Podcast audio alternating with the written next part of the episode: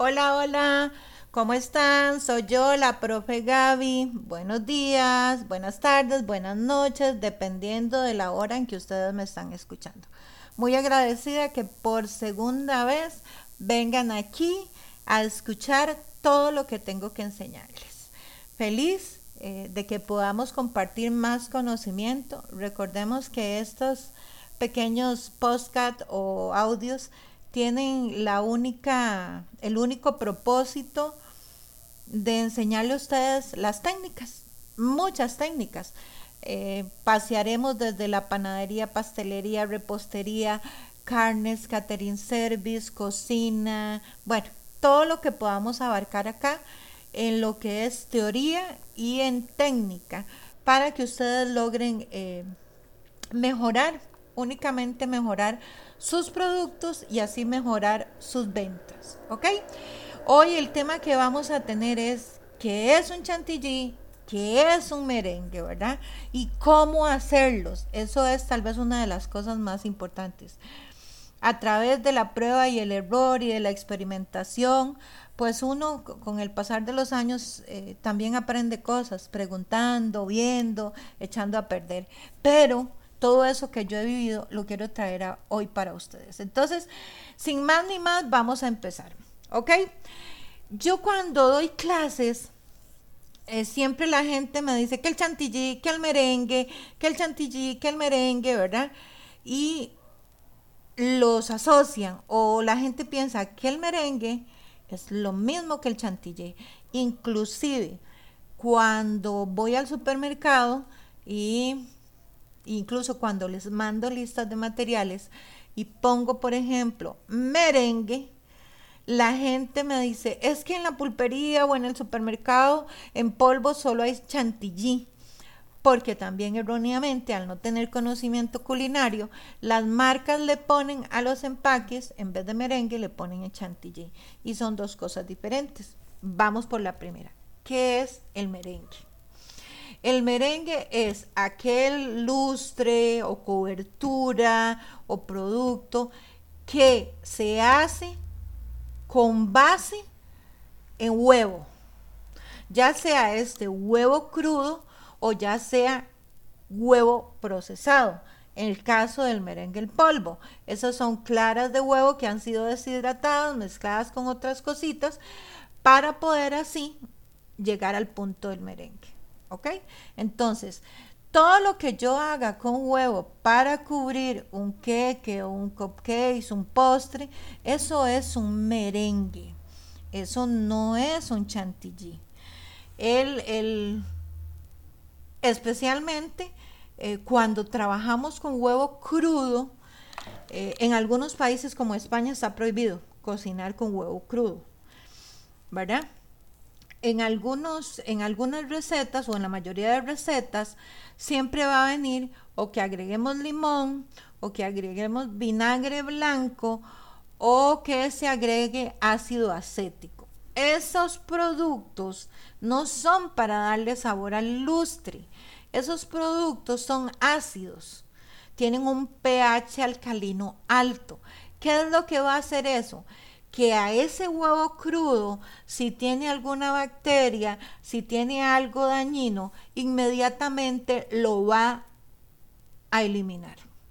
Recordemos, y eso es algo que ustedes tienen que tener bien presente, nuestra cocina es un laboratorio. A través de la mezcla de cosas conseguimos otros productos, ¿verdad? Entonces, no debo, no debo de poner huevo crudo, por ejemplo, eh, sin agregarle algo ácido. Un ejemplo, cuando hacemos arepas, ¿verdad? Cuando hacemos em, mezcla para crepas, siempre debo mínimo echarle unas cuatro gotitas de ácido, ¿verdad? De algo ácido. ¿Qué es ácido? Limón, vinagre blanco o ácido acético. Que le da un saborcito agriecito, sí, muy rico, pero ese no es el propósito del merengue, eh, de, perdón, del ácido. El propósito es lograr matar toda esa bacteria. ¿Ok? Entonces, importante que siempre, siempre, siempre lo tengan en cuenta. Eso es uno. Ahora, ¿qué es el chantilly? la base del chantilly es grasa, son lácteos grasosos. Ejemplo, que es lo que más usamos aquí en Costa Rica, no sé en el resto de lugares, ¿verdad? O sea, sé cómo se llaman en otros lugares, pero aquí usamos lo que se llama la crema dulce. ¿Ok? Eso es lo que usamos para hacer un chantilly. Vean que la diferencia entre el producto base del merengue y el producto base del chantilly son totalmente nada que ver, como diríamos acá, ¿verdad? Se le llama también nata para montar. ¿Qué es nata? Como la natilla, la parte grasosa, ¿verdad? Nata para montar, crema dulce, dulce de crema.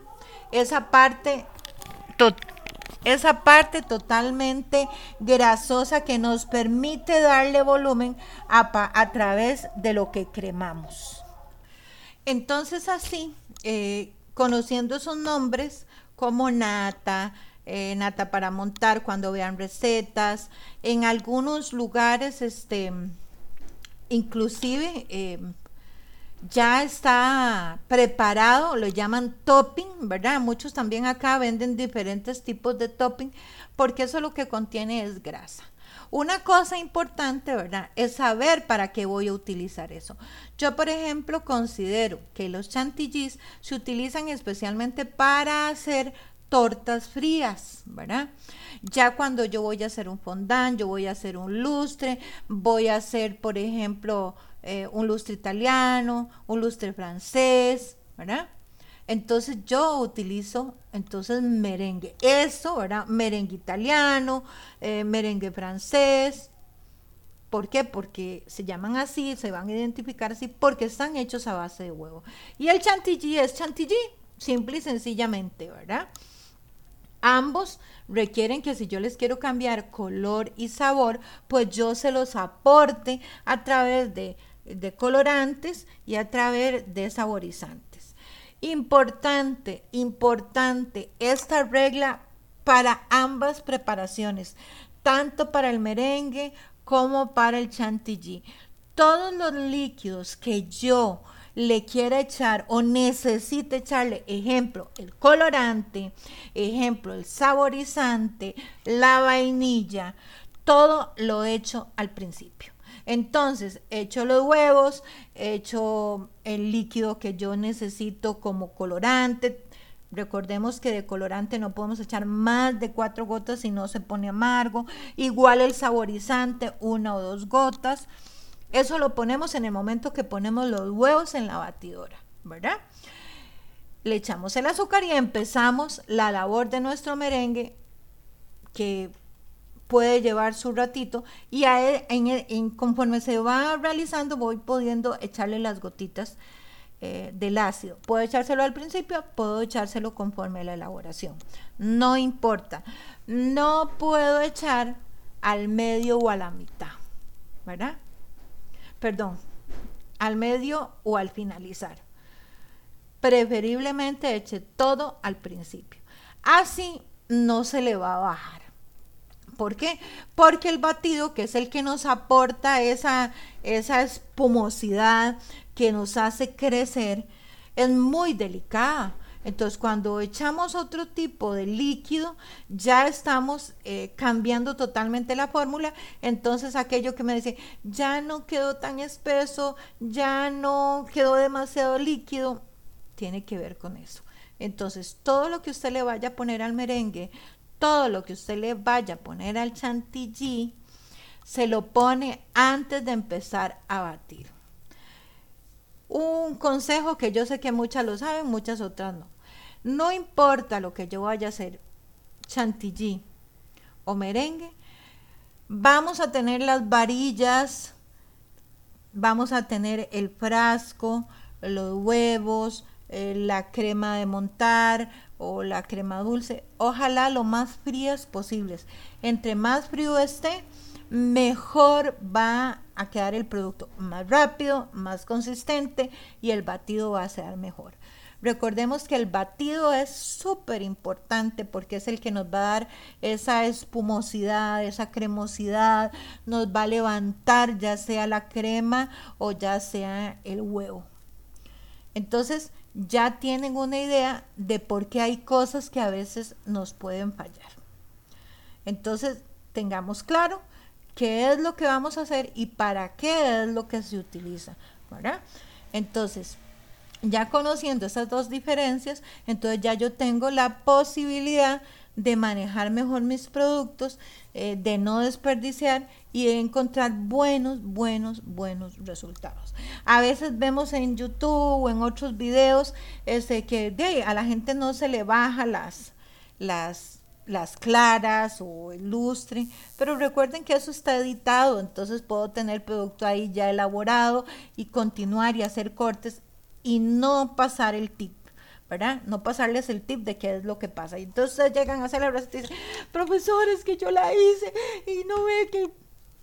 Lógico, ¿verdad? O sea, hay detalles que aquí, de ahora en adelante, vamos a, a ir evacuando. Esa letra menuda que no les dicen, que no la vemos y que tal vez la llegamos a descubrir después de muchos intentos de echar a perder mucho producto.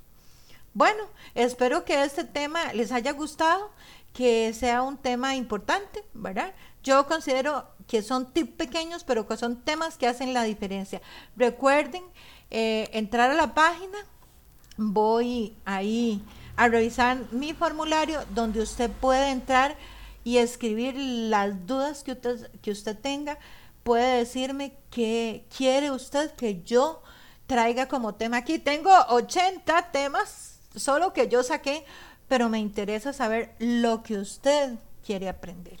Entonces nada más ahí me escribe, llena el formulario, pone su nombre, lo llena tal cual y pone las preguntas, ¿verdad? Y entonces yo me voy a tomar el tiempo y igual voy a hacer podcast. Igual como les he dicho en el programa anterior y en el de hoy, vamos a tocar muchos temas vamos a tener un 2022 lleno de muchos aprendizajes. Recuerden, vamos a aprender a hacer quesos, a hacer cerveza, modelado bellísimo, mesas dulces, los podcasts y pronto, pronto, pronto vamos a hacer los videos para YouTube. Recuerde que aquí este, esta, este curso que llevamos es un curso únicamente teórico y de técnicas, ¿verdad? Para que usted lo tenga presente. Puede llevar un cuadernito, una libreta, no importa, pero igual siempre puedes recurrir a escuchar los podcasts cuantas veces quieras. Muchas gracias. Eh, entren a la página.